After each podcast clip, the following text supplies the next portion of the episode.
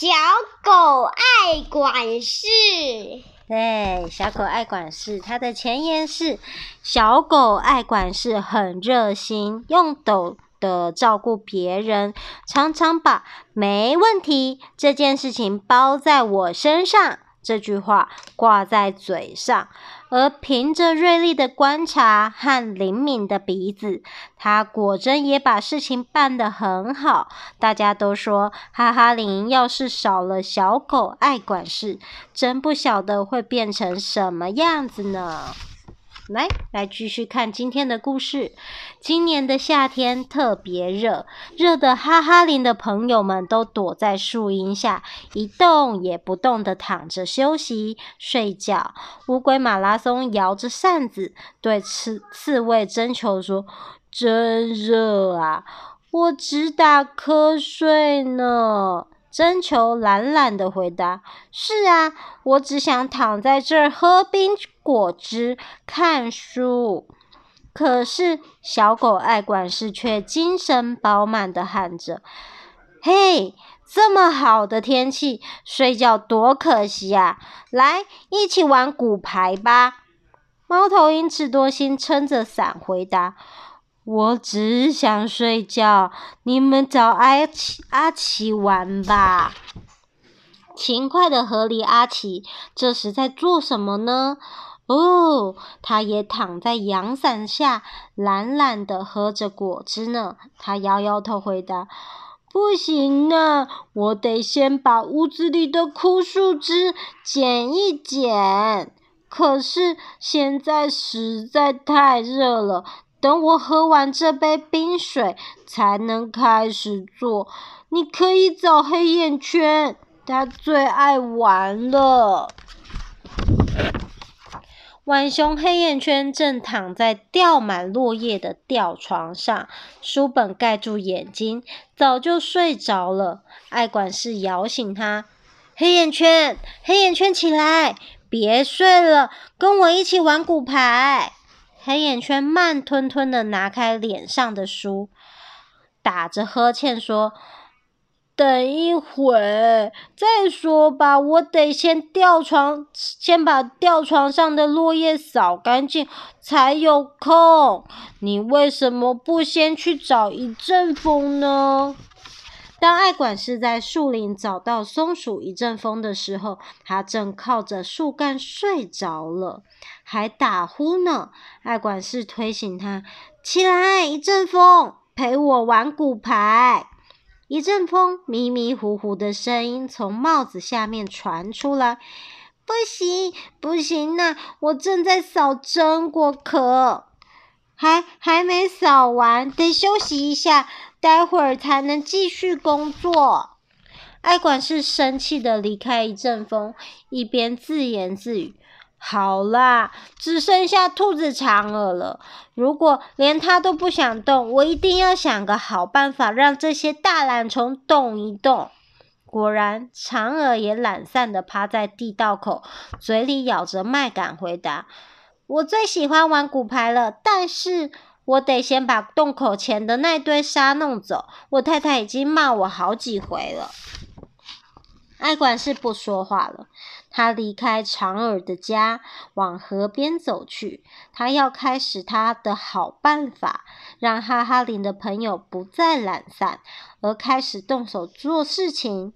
没一会儿，河岸边传来青蛙姐妹的惊叫声，叽叽大叫着：“我啊，有有小偷！”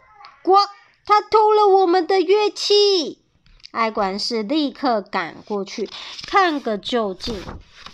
接着，其他的人也跟着叫了起来。黑熊、浣熊、黑眼圈喊着：“有人偷了我的刷子！”兔子长耳也边跑边叫：“我心爱的铲子也被偷走了！”松鼠一阵风气得蹦蹦跳跳的。竟敢偷我的藤篮！爱管事，快帮我们把小偷找出来！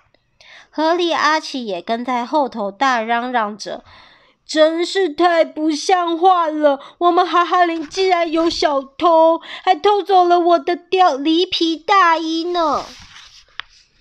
爱管事拿出放大镜，细心的检查河岸。突然，他大叫起来：“嘿，这儿有脚印走向阿奇的小屋！”不过，后来他的脚印被枯树盖住了。阿奇立刻回答：“我马上把这些，我马上把这些枯树枝铲走。”结果，黎皮大衣正压在枯树枝下面。接着，爱管事检查黑眼圈的吊床下，他惊讶地说：“哇，线索很少，这个小偷很高明哦！”黑眼圈瞪大眼睛喊：“难道他还偷了我其他的宝贝吗？”说完，立刻飞快地打扫吊床四周，刷子竟在落叶下露出来了。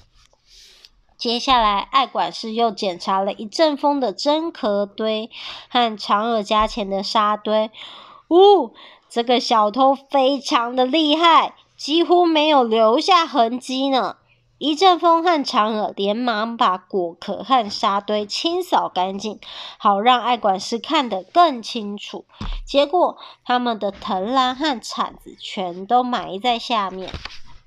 好啦，现在大家的事情都做好了，精神也来喽。爱管事请大家到大树下集合，解释着，其实根本没有小偷，因为天气热，大家都懒得动，也不好好整理房子。我为了提醒大家注意，故意将那些东西藏在里面，好让大家动一动。希望你们不要怪我。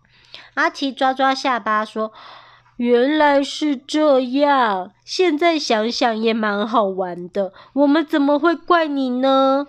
长耳跟着建议：“既然我们的工作都做好了，那就一块玩骨牌吧。”爱管事立刻开心的大笑起来，因为他终于可以和大和大家玩骨牌了。哦故事说完了，我们喜欢小狗吗？喜欢。那我们来看看小狗的生活。他说。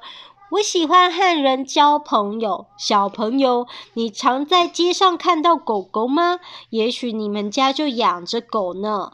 我们小狗一直是人们的好朋友哦。我们不但喜欢和主人住在一块，也会帮主人看家。因此，不认识的人如果要到我住的地方来，最好让主人陪着，否则我们会对着他大叫。也许还会咬他一口呢，汪！因为我们小狗不挑嘴。所以养小狗最容易了。虽然我们爱啃肉骨头，可是米饭拌菜汤，我们也吃得津津有味哟。不过养小狗最麻烦的地方，就是要常常帮我们洗澡，要不然我们会全身发臭，还会长许多跳蚤。这些小虫会影响小朋友的健康哦。说起来，说起我们小狗最特别的本领。应该是灵敏的嗅觉和听觉，也就是说，我们的鼻子能闻出许多人们闻不到的味道，耳朵可以听到很远很细的声音。虽然我们有这么好的本领，但还是得有人们照顾我们才可以。所以，小朋友，你愿意和我们做朋友吗？啊？故事说完了，你要和它做朋友吗？喜欢狗狗。喜，喜欢狗狗。好了，晚安。